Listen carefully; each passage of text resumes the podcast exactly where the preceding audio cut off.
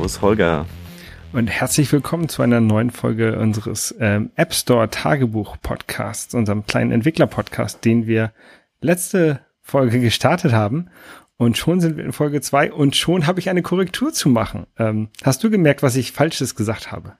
Nee, leider habe ich da nicht so gut aufgepasst, muss ich ganz ehrlich sagen. Ähm, ich habe behauptet, ich hätte mit sechs oder sieben Jahren angefangen, QBasic zu programmieren. Äh, das kann gar nicht sein, weil QBasic erst erschienen ist, als ich neun war. Also habe ich wahrscheinlich erst so mit zehn oder sowas angefangen, QBasic zu programmieren. Wahnsinn. Und so einen Unsinn erzählst du im Internet. So einen Unsinn. Ne? Das ist. Ja. Aber solche Fehler passieren und wir haben ja gesagt, wir sind nicht, wir sind nicht allwissend, wir müssen Sachen korrigieren und das machen wir gleich in der zweiten Folge. Das ist doch ganz nett. Genau. Und ich sage jetzt schon wieder genau, obwohl ich mir das vorgenommen habe, nicht genau zu sagen, sondern ich sage jetzt mal richtig.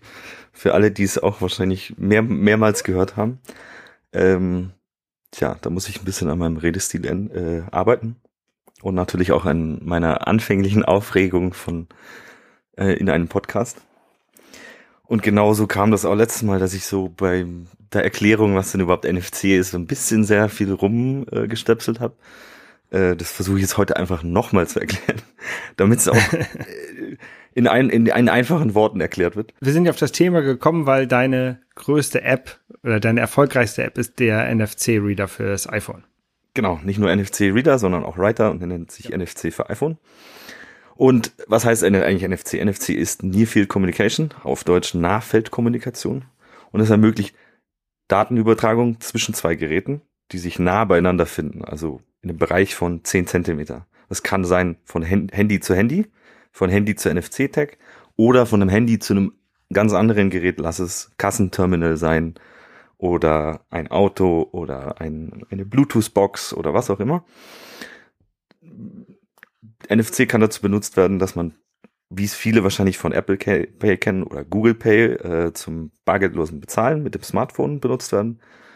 Äh, jetzt ganz neu mit iOS 14, sogar kann man mit seinem iPhone seinen BMW aufsperren. Liefert Apple dann BMW dazu? Ich nee, leider nicht, aber sie haben äh, das auf jeden Fall in der Keynote für den ein paar Leute werden die ja bestimmt gesehen haben, äh, schön präsentiert. Und ich glaube auch BMW hat da exklusiv die Rechte für ein Jahr drauf. Und dann werden die anderen Autohersteller da auch, glaube ich, ziemlich zügig nachziehen.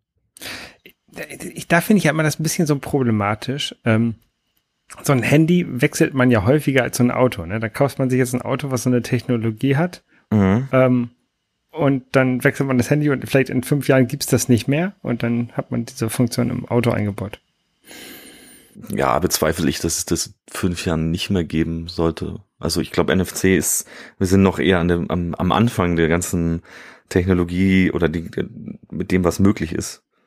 Und da wird schon noch mehr auch passieren, weil gerade NFC hat halt die, die hohe Sicherheitskomponente. Und einer der, ein, hoher Teil der Sicherheitskomponente ist, dass es wirklich nur in einem ganz kleinen Bereich funktioniert. Mhm. Ähm, Gut, ich war aber noch gerade stehen geblieben bei, bei äh, Bluetooth-Pairing, das geht auf iOS nicht. Also man kann zum Beispiel, gibt's, hat man vielleicht schon gesehen, auf manchen so Bluetooth-Boxen äh, gibt's einen NFC-Tag, da kann man sein Handy, Android-Handy dranhängen und dann pairt sich dieses Handy automatisch per Bluetooth, äh, weil es über diesen NFC-Tag die Pairing-Informationen bekommen hat. Genau. Mhm. Und sowas kann man halt ähm, machen. Und ich habe eine App geschrieben, die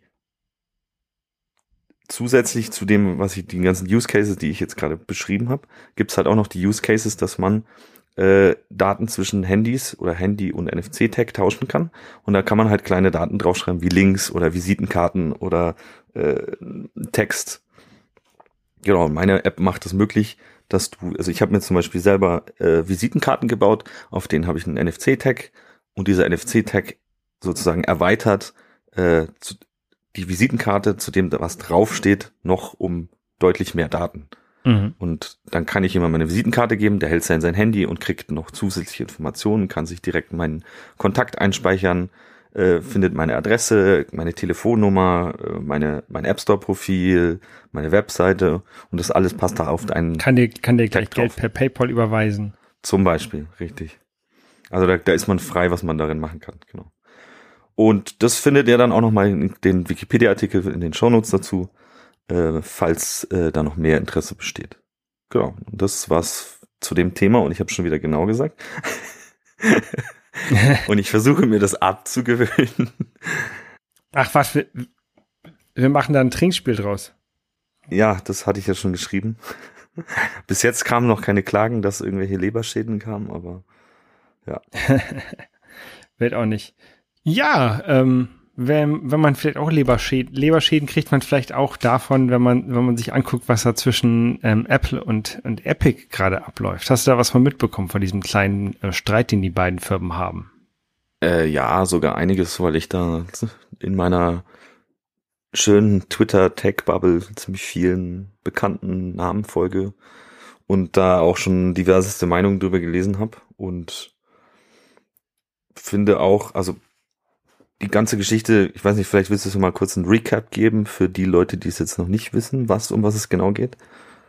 Genau, also also bei Apple, wenn man ähm, eine App in den App Store macht und dort in dieser App Sachen verkaufen möchte, muss man Apples Bezahlsystem benutzen und Apples in das die In-App Purchases von Apple.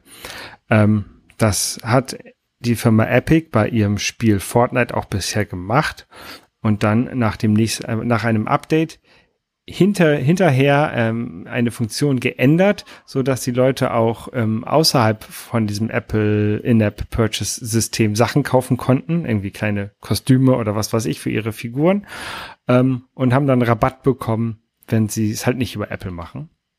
Das fand Apple nicht so ganz so gut, weil äh, die damit quasi Regeln umgegangen haben, die Apple aufgestellt hat für den Store. Und dann haben sie das Spiel rausgekickt und Jetzt drohen sie der Firma Epic damit, ähm, auch ihren Entwickler-Account zu deaktivieren. Gut. Was dann halt nicht mehr auf dieses, nur dieses eine Spiel beschränkt wäre, sondern halt auf alle anderen Sachen, die die noch machen. Ich sag mal, die Diskussion mit Apple und, und Epic, die hat jetzt eigentlich, das ist ja jetzt schon im fortgeschrittenen Stadium, das hat ja eigentlich schon vorher angefangen mit, ich weiß nicht, ob du die Geschichte mit Hey.com kennengelernt hast, auch, dass die, das ist ein E-Mail-Service, der ähm, also ein bezahlter E-Mail-Service, der halt irgendwelche Zusatzfunktionen hat. So genau habe ich damit mich nicht auch, auch nicht beschäftigt, aber sie hatten halt auch das gemacht, dass sie halt einfach gesagt haben, wir wollen eigentlich gar nicht über unsere App äh, die Möglichkeit zum Kaufen geben. Und dadurch hatten sie einfach nur einen Login-Screen, äh, ohne irgendeinen Verweis darauf, wo man jetzt irgendwie hey.com überhaupt kaufen kann. Und da hat Apple halt auch schon gesagt, ey, wir möchten das nicht und eigentlich wollen wir an jedem äh, Verkauf von euch wollen wir beteiligt sein. Ähm, und da würde ich jetzt auch noch so mal meine Meinung anschließen. Also ich kann das verstehen. Also ich bin der Erste, der sagt, hey, ich will mehr Geld von Apple haben. Andererseits denke ich mir aber auch, gerade ich als kleiner Entwickler, was mir dieses ganze Ökosystem bietet an Store, an Entwicklertools, an die Reichweite, dass ich wirklich weltweit Applikationen verkaufen kann. Das ist auf jeden Fall eine tolle Geschichte.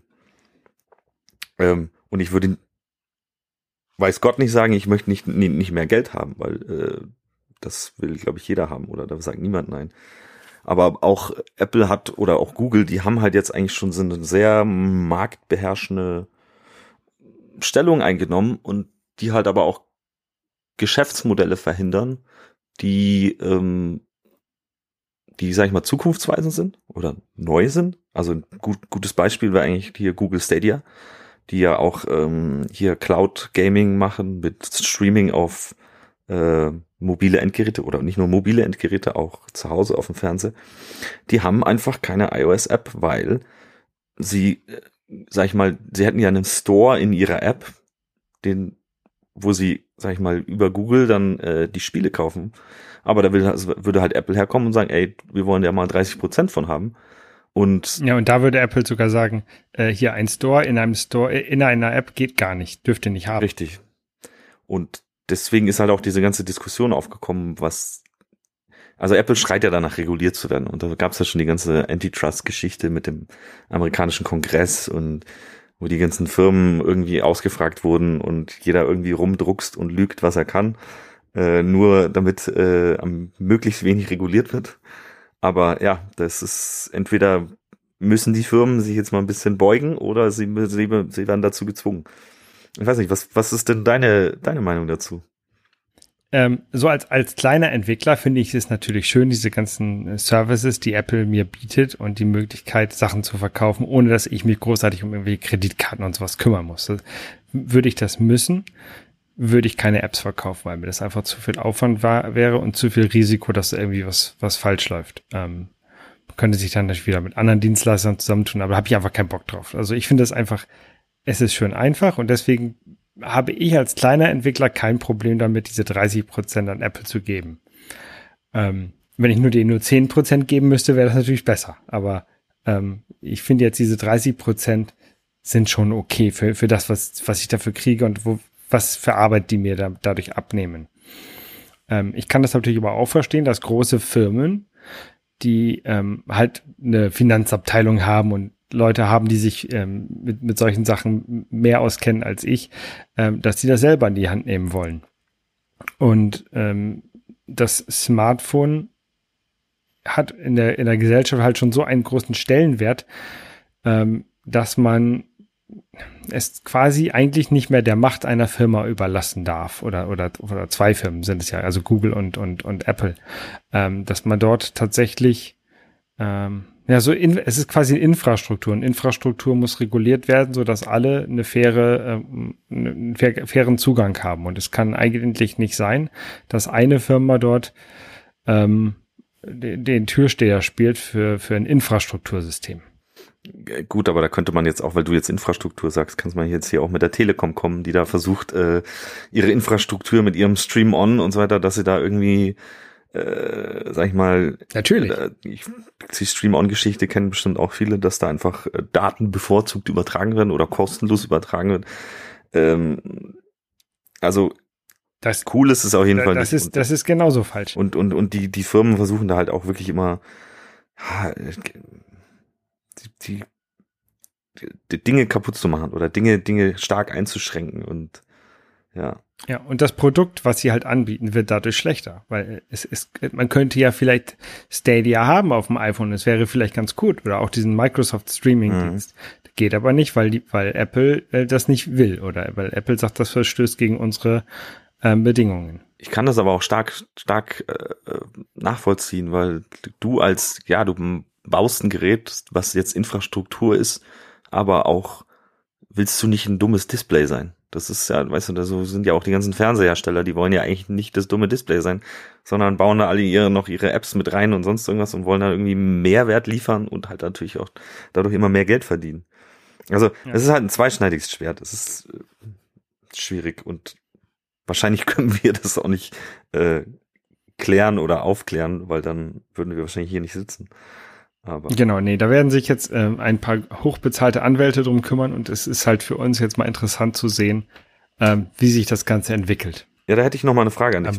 Also jetzt lass uns mal doch das weiterspinnen, so den Use Case oder nicht den Use Case, sondern was wäre, wenn wenn wenn Apple sagt, okay, wir wir bieten all den großen Firmen, die, sag ich mal, 100.000 im Jahr verdienen mit uns, die Möglichkeit, ah, wir nehmen nur noch die Hälfte. Und dann würden wir aber sagen, würden sie sagen, ah, aber bei kleinen Entwicklern machen wir das nicht.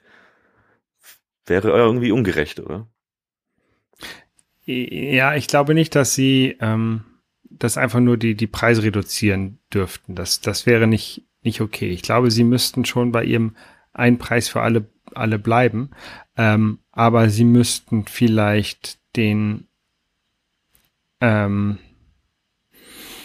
ja, also entweder den Leuten erlauben, dass sie ihr eigenes Bezahlsystem dort einbauen das wäre eine Möglichkeit. Ne? Das, dann könnten kleinere Entwickler wie ich halt weiterhin äh, die 30 Prozent abdrücken und größere Sachen, die halt ihr eigenes Bezahlsystem drin haben, ähm, müssten halt nichts abdrücken. Das hat, hat natürlich auch den Nachteil, dass Apple halt deutlich weniger verdient daran. Ähm, und der, der Servicebereich, unter dem der App Store fällt, ist halt der, zurzeit so das, das, das, wo sie am meisten wachsen und am meisten Geld verdienen mhm. wollen. Ähm, das will, wird Apple also nicht wollen. Ähm, eine andere Möglichkeit wäre, wenn sie ja, irgendeine Art von Zeitloading erlauben, dass die halt erlauben, dass du dein, dein Epic Game Store aus einem, aus einem, wo, aus einer anderen Quelle hin, hin ähm, installierst, ähm, so wie es ja auch bei Android geht. Da kannst du ja auch einen, einen theoretischen zweiten Store installieren. Ja. Ähm, ja. Aber da, da, Epic hat die sich auch mit, mit Google angelegt. Also das ist vielleicht auch nicht ja. das, was Epic gerne möchte. Also, aber das wäre für mich so ein bisschen der Kompromiss, dass du sagst, okay, hier, ähm, die Apple gibt Zertifikate aus ähm, für, für größere Firmen, die halt einen eigenen Store anbieten wollen. Da könnte Steam, Steam dabei sein, könnte Epic, könnte Sony dabei sein. Und dann müssen die sich halt aber auch selber um die, um die Vermarktung und um das, ähm, äh, ja, um, um, um die Speicherung der Daten kümmern, ja, weil das ja. macht ja Apple für sonst ja eigentlich alles. Ja, ich bin mir auch ziemlich sicher, dass da, dass da Apple auch schon, da sitzen schon Leute und bauen was. Also da kann ich mir nicht vorstellen, dass da wirklich drauf gewartet ja, bis, wird, bis, bis, sag ich mal, die Guillotine fällt, sondern dass sie sagen, ah, wir haben jetzt hier, ah, äh, hier liebe Entwickler. Und also damit würden sie sich, glaube ich, ins eigene Fleisch schneiden, wenn dann irgendwie der US-Kongress sagt und jetzt, bam, so, ihr müsst jetzt Sideloading erlauben, so wie wir das wollen, äh, ihr müsst Stores zulassen, ihr müsst, äh, wie auch immer das geartet ist, zulassen. Ja. Ja. Ihr habt 90 Tage Zeit, das umzusetzen.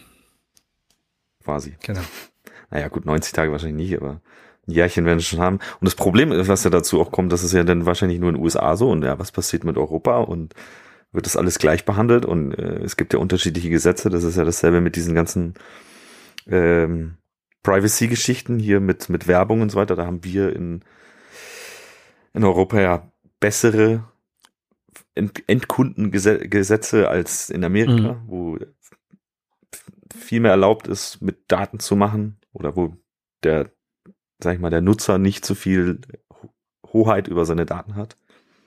Ja, deswegen haben sie ja, ja. In, in, Europa schon viele, viele Server aufgebaut, damit die Daten nicht mehr in die USA abfließen und so. Ähm, ja, es ist, es ist halt ein, ein, spannendes Jahr, das Ganze jetzt mal zu beobachten. Ähm, genau. Genau. Auch spannend ist ja immer, wenn man, wenn man eine neue Idee hat für eine App. Und das, das soll so heute ein bisschen unser Hauptthema werden. Ähm, Richtig, die Ideenfindung zu einer App. Genau. Wie, genau, eigentlich, wie fängt man überhaupt an, bevor man überhaupt die erste Zeile programmiert?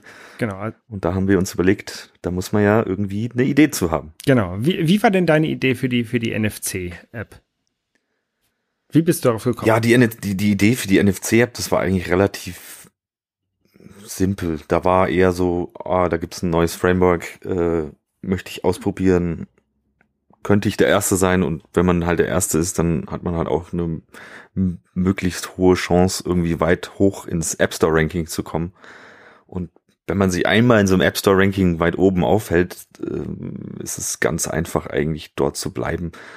Aber ich glaube, das ist jetzt auch eher so ein nicht so gutes Beispiel. Ja, doch, das, ich, ich finde, das ist ein ganz gutes Beispiel, weil ähm, so ähnlich ging es mir mit, ähm, ja, ich habe die TikTok Emoji ähm, so, wo man okay. TikTok-Toe spielt, ähm, aber mit Emojis in iMessage drin.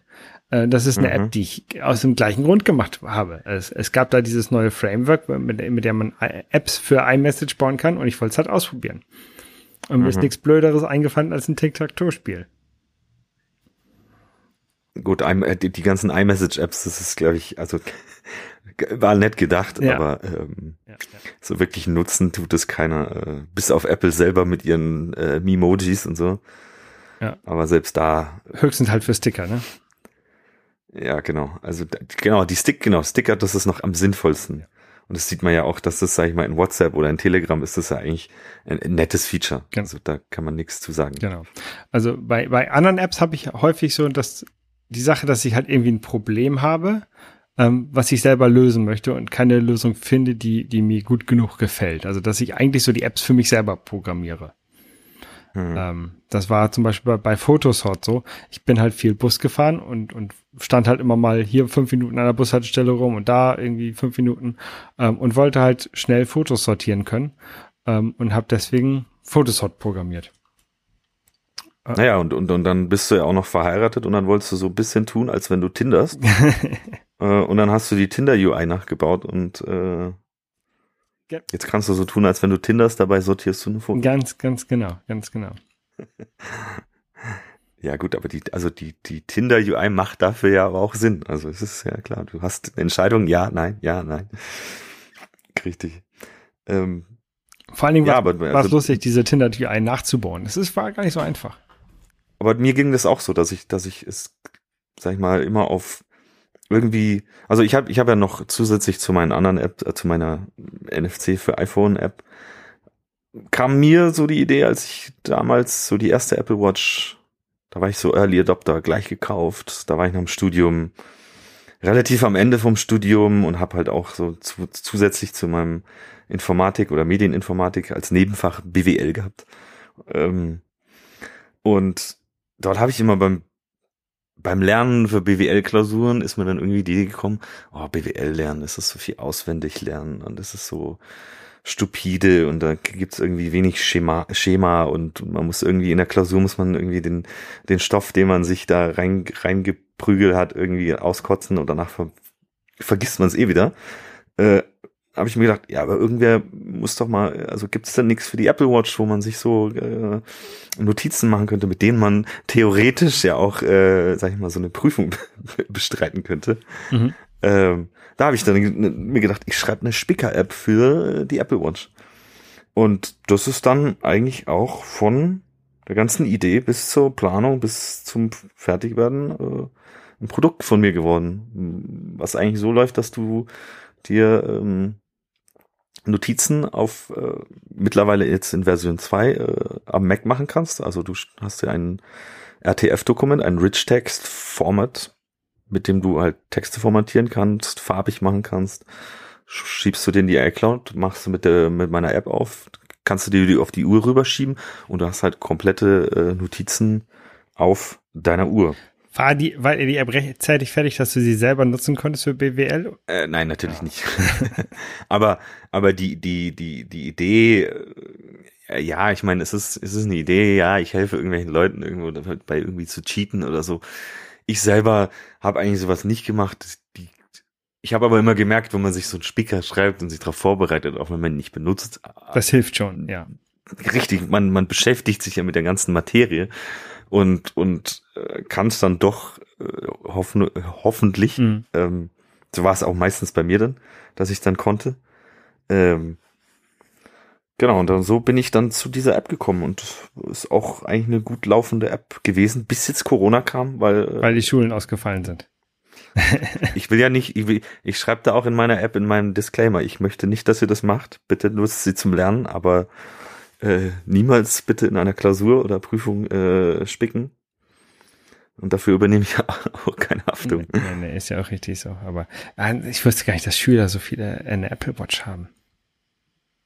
Ja, die äh, äh, reicheren Schüler bestimmt. Ja, ja, ja. Ähm, ja. Genau.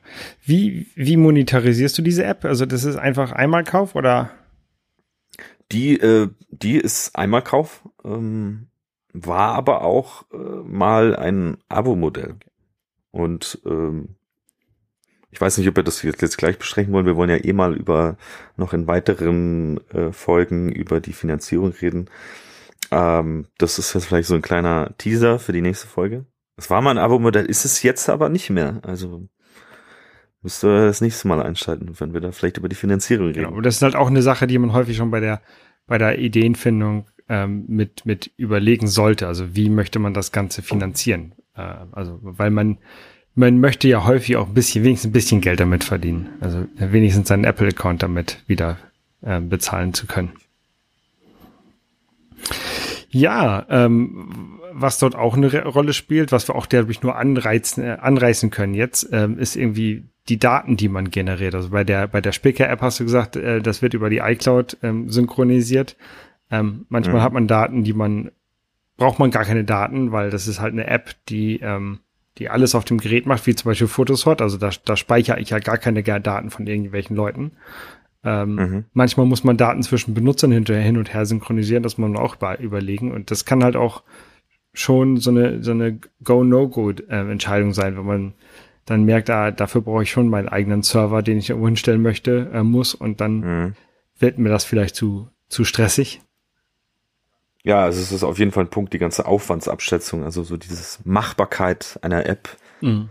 Und man muss ja auch immer überlegen, ich bin also man fängt sowas vielleicht alleine an und ob das den, sag ich mal, den Scope eines Entwicklers abdeckt oder vielleicht sogar übersteigt. Also ich habe auch schon Pro Projekte angefangen, wo ich gesagt habe, okay, das ist jetzt zu viel für mich, ich schaffe das alleine nicht. Ja.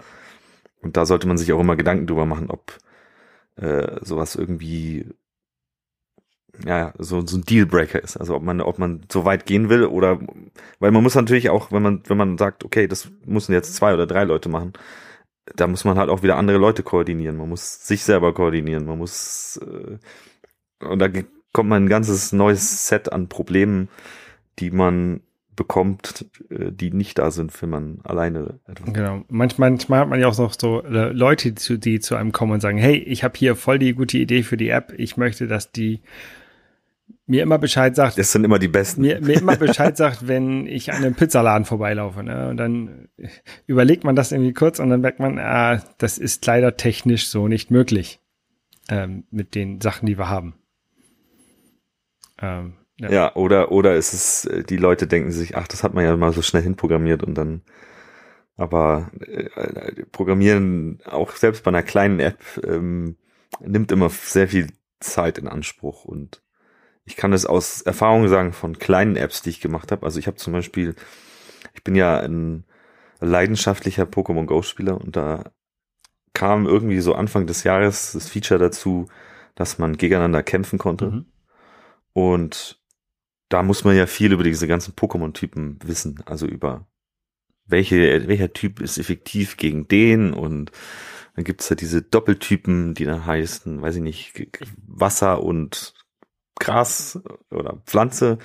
Und da muss man wissen, okay, die haben teilweise doppelte Schwächen und Schwächen und doppelte Resistenzen und Immunitäten. Und da habe ich eine kleine App geschrieben, die eigentlich nur dieses, sag ich mal, als kleines Lernspiel macht äh, und dir dabei hilft und so einen kleinen, sag ich mal, Almanach ist über all die Typen gibt, was eigentlich so erstmal nach einer ganz simplen App klingt, aber dann hat doch bestimmt also einen Monat oder eineinhalb gedauert, bis man sagt, okay, das ist jetzt von, von der ersten Zeile Code oder von der Idee, erste Zeile Code bis zum Store, äh, dauert sehr, immer sehr lang. Bei Pokémon, das ist so ein bisschen so ein, so ein Tic-Tac-Toe-Problem, nee, nicht Tic-Tac-Toe, ähm, hier, Schere, Stein, Papier-Problem, nur komplexer mit mehr Varianten, richtig? Genau, kann man so sagen. Also das ist ich meine, Pokémon, glaube ich, hat jeder schon mal irgendwo gesehen oder gespielt. Das ist ja jetzt auch nicht nur auf Pokémon Go, dieses mit den Typen, sondern eigentlich kannst du die App für jedes Pokémon-Spiel benutzen. Ich habe noch nie Pokémon gespielt. Oh, da musst du jetzt aber mal was nachholen. Warum eigentlich nicht? Ich habe welche auf dem Gameboy, aber ich habe sie ja nie gespielt. Ja, aber warum eigentlich? Das, das kann ich mir irgendwie nicht vorstellen. Ich weiß es nicht. Ich habe Mega Man und, und Street Fighter gespielt immer. Ja, aber das habe ich doch auch. Ich weiß es nicht. Und Zelda. Ja, gut, also ich habe ich hab Pokémon habe ich glaube ich das erste Gameboy-Spiel oder die ersten zwei gespielt und dann habe ich aber auch naja, man wird ja irgendwie auch älter als Kind und dann äh, gibt's andere Sachen, die interessant werden. Äh, aber dann, so als das 2016 wieder aufkam, da war ich dann wieder voll dabei. Ja.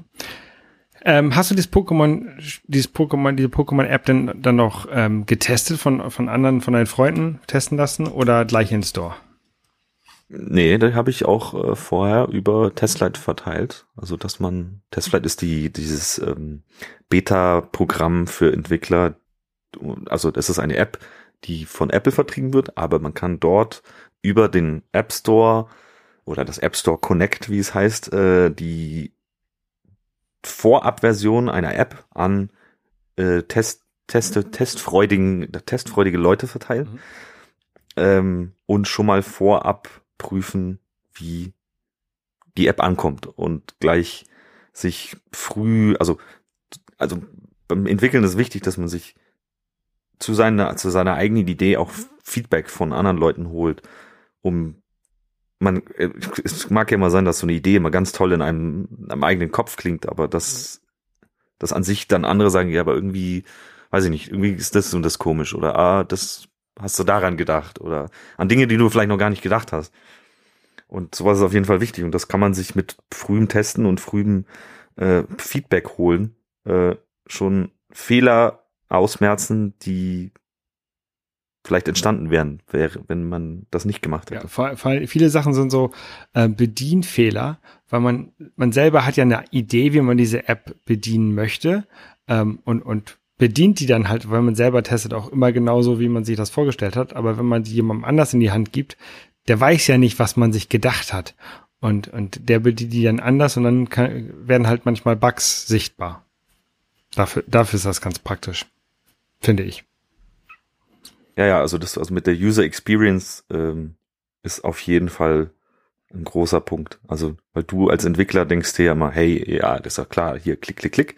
Äh, aber der, sag ich mal, 0815 äh, Wald- und Wiesen-App-Nutzer ähm, mag halt sein, dass es nicht so ist und dass da äh, ganz andere Fragen aufkommen und dann muss man da halt auch drauf reagieren und sagen, ah, okay, könnte ich vielleicht da und da besser machen. Ja. Ähm, eine wichtige Frage ist natürlich auch, ob man die Zeit hat, sich, die man da reinstecken möchte. Ähm, hast du schon angesprochen, das ist die, diese Pokémon-App, die, die war doch, ähm, doch größer als, als du gedacht hast im Hintergrund, auch wenn sie vielleicht klein aussieht. Ähm, das ist auch eine Sache, die man schon bei der Ideenfindung sich überlegen sollte. Ne? Wie, wie groß ist das ganze Projekt und ähm, habe ich Zeit und Lust, mich am Wochenende oder nach der Arbeit noch hinzusetzen? Oder möchte ich nicht viel lieber Pizza essen und Bier trinken? Das, da gebe ich dir auf jeden Fall recht. Jetzt muss ich noch dazu sagen, weil die, äh, ich habe jetzt nicht gesagt, wie die App heißt, aber sie heißt PvP-Trainer, also falls sie jemand angucken möchte, findet man auch im App Store. Mhm. Ähm, auf jeden Fall da hast du vollkommen recht. Also habe ich überhaupt Spaß daran, mir mich mit sowas zu beschäftigen? Und also aus eigener Erfahrung kann ich sagen, das ist mir macht das immer sehr großen Spaß. Und anstatt dass ich irgendwie vom äh, Fernseher sitze und mir Serien reinziehe, programmiere ich halt und schaue, dass ich halt irgendwie immer so ein Produkt forme, was ich dann irgendwie raushauen kann. Was äh, viel Arbeit immer ist, aber es sich auch extrem gut anfühlt, wenn man dann sowas draußen hat und Leute können das benutzen und ja, man kriegt Feedback, man kriegt auch viel gutes Feedback, man kriegt auch mal schlechtes Feedback. Äh, ja. Aber dass, dass man sieht, dass, dass Leute an dem, was du gemacht hast, Spaß haben und das toll finden, das ist auf jeden Fall sehr, auf Englisch sagt, sagt man rewarding, ähm, sehr befriedigend mhm. oder sehr kann sehr befriedigend sein. Ähm, ja, und da sollte man sich halt auch mal Gedanken drüber machen, irgendwie hat man überhaupt Spaß am Probleme lösen, weil im Prinzip ist eine App machen oder programmieren nichts anderes, dass man sich von Problem zu Problem zu Problem hangelt, bis man am Ende sagt, okay, jetzt habe ich einen Haufen an gelösten Problemen und das nennt sich dann jetzt eine App. Ja ja, ja. Manchmal, manchmal ist es ja auch so, dass man erst äh, nach dem Release rausfindet, was für Probleme die, diese App eigentlich löst.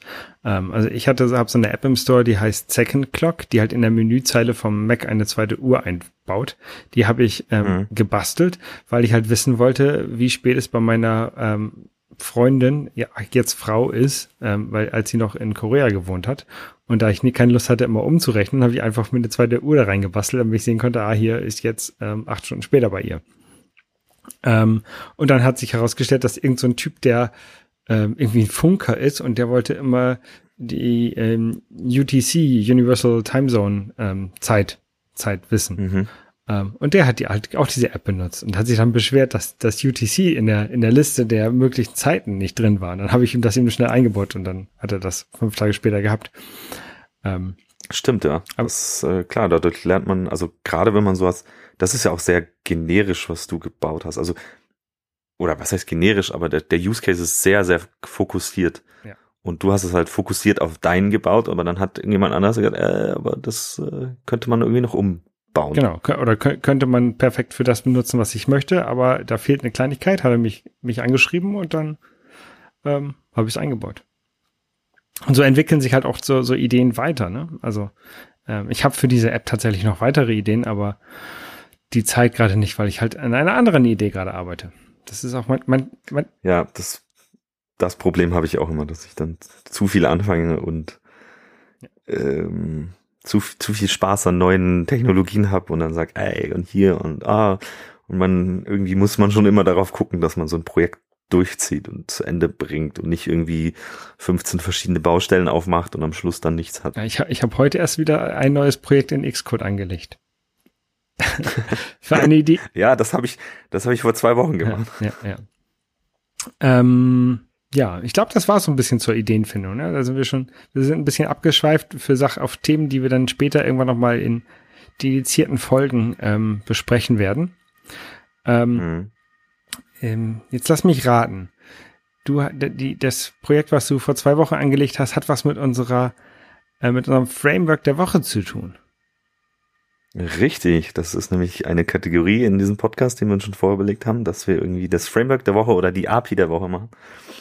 Ähm, müssen wir uns mal überlegen, ob wir da noch was einsingen oder einen kleinen Jingle machen, aber das Framework das schauen wir dann mal. Nein. Schau, das, das machst du jetzt nochmal, dass wir das auch, äh, wenn ihr, ich bin jetzt ganz ruhig und du nein, sagst, nein, sagst nein, nein, nein, bitte. Ähm, was, was ist denn ein Framework oder eine API? Vielleicht muss was. Also ein Framework ist eigentlich kann man sich so vorstellen, äh, ein Stück Code, das jemand anders geschrieben hat und man, dass man sich in die, in seine App reinziehen kann und dort diesen Code benutzen kann.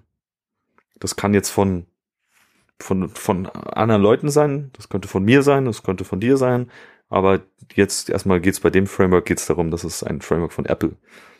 Also die bieten natürlich auch ihre ganzen Bausteine, die du als Entwickler benutzen kannst, als Frameworks an. Mhm.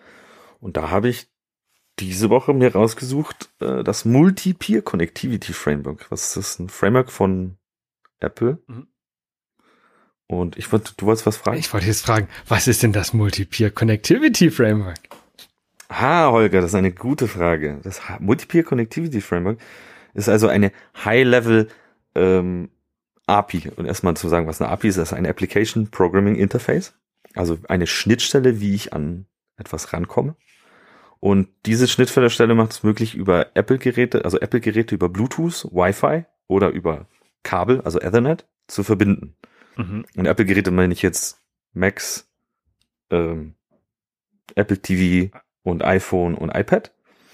Und dadurch wird es möglich, dass man zwei bis zehn Geräte miteinander verbindet. Und das in einem relativ einfach, also relativ einfach umsetzbar. Also es ist, braucht nicht viel Code äh, und man kann sozusagen mit den Bordmitteln, die dann da mit, mit, äh, mitgeschifft werden, ähm, kann man dann Nachrichten austauschen zwischen diesen Geräten, also Nachrichtenbasiert, aber es ist auch möglich, dass man zum Beispiel ein äh, Streaming macht. Also Beispiel, ich könnte das eine Kamerabild vom einen Handy aufs andere übertragen damit. Mhm. Oder man kann auch komplett Dateien austauschen. Also ich könnte ein Bild machen und das einfach rüberschicken und dann auf der anderen Seite anzeigen. Findet man auch einige Tutorials im Internet, die genau sowas beschäftigen, mit sich sowas beschäftigen. Ich selber äh, hatte eine Idee für eine App und das ist ein kleines Spiel. Ähm, genauer gesagt Poker. Mhm. Ähm, und da kann man ja auch mit mehreren Leuten zusammen an einem Tisch äh, spielen. Ach, und da bringt und einfach jeder sein. Arbeite ich jetzt. Statt einem, statt einem Karten, ähm, Stapel Karten bringt jeder sein Telefon mit und dann spielt ihr ja. Poker am, am Telefon. Quasi. Und das, äh, da gibt's zwar auch schon was von einigen im App Store, aber da muss man ganz ehrlich sagen, da sitzen halt auch Firmen dahinter, die ein krebshaftes Geschäftsmodell mit haben. Und dann, ja, die Apps sehen vielleicht ganz cool aus, aber ich will doch nicht irgendwie, weiß ich nicht, wie viel Euro für virtuelle Chips kaufen, die dann am Schluss weg sind. Und äh, also da, da, da möchte ich ein ganz anderes Geschäftsmodell fahren. Ich möchte eigentlich eher so das Brettspiel damit ersetzen und dass man das im lokalen Space machen kann bei mir ist so die, die Idee gekommen, so jetzt während Corona, man kann ja eigentlich keinen Pokerabend machen, aber man könnte ja einen Pokerabend draußen machen, mhm. mit genügend Abstand und man könnte ja dann trotzdem zusammen spielen. Jeder, weiß ich aber, nicht. Aber dieses Multi-Peer-Connectivity läuft dann, also läuft dann nicht übers Internet, sondern du, die müssen schon nah beieinander sein, die Leute. Genau, das läuft über Bluetooth, Wi-Fi und Ethernet. Also Bluetooth, Wi-Fi jetzt bei den iOS-Geräten, zusätzlich beim Apple TV halt noch über Ethernet oder auch beim Mac über Ethernet. Ja, ja, ja. Ja, das hört sich sehr interessant an. Also ich hatte auch mal die Idee für ein, für ein Spiel, wo das praktisch wäre. Ähm, ich wollte mal so ein, das war zur Fußball-WM 2006, nee, irgendwann später, mhm. ähm, wollte ich so, so, ein, so ein Torwandschießen machen mit zwei, wo man halt, einer hat spielt halt den Torwart auf seinem Telefon und der andere spielt den, den Schützen auf seinem Telefon. Dafür wäre das vielleicht auch möglich, oder damit. Ja, denke ich, mit Sicherheit. Also das, das ist nicht nur auf Spiele begrenzt, damit kann man viel machen. Also ich hatte, ich weiß noch zum Beispiel aus dem Studium, ein paar Leute haben damit ein Megafon gebaut. Und zwar, dass so ein Handy reinschreit. Also der, der Use Case ist total Banane, aber irgendwie doch trotzdem witzig. Und dann über zehn iPhones konntest oder über neun iPhones, du konntest in eins reinbrüllen und über neun iPhones auf den Lautsprecher kam der Ton raus. Das ist lustig. ja, da kann man eine ganze Menge bekloppte Ideen mit haben, wahrscheinlich, wenn man sich das mal genau anguckt, was damit alles möglich ist. Informationen zu diesem Framework gibt's wie immer bei, also nicht wie immer, jetzt in diesem Fall bei, bei Apple auf der Webseite in dem Developer-Portal, richtig? Nicht nur das, sondern man findet den Link auch bei uns in den Show. Das ist ja sehr gut. Also ihr müsst da nicht groß nachsuchen. Ja. Ja, das war doch mal eine nette Folge. Ähm, nächste Woche, ich glaube, ich gehe mal ein bisschen detaillierter in Finanzierung rein. Da kann ich dann noch mal eine ganze Menge von dir lernen, hoffentlich. Ähm, wenn ich so ja, den, den Pool hinter dir sehe. Also mit Finanzierung, da habe ich schon mir um verschiedenste, also ich glaube, ich habe schon alles durchprobiert. Ähm, genau. Da war schon wieder das genau. Ich sage jetzt richtig. Und dann äh, würde ich sagen, ähm, Servus Holger, hat Spaß gemacht. Tschüss, bis zum nächsten Mal. Das App Store Tagebuch ist ein Projekt von Nico und Holger. Die Links zu dieser Sendung wie auch den Link zu dem Intro von Luke Hash findet ihr auf appstore-tagebuch.de.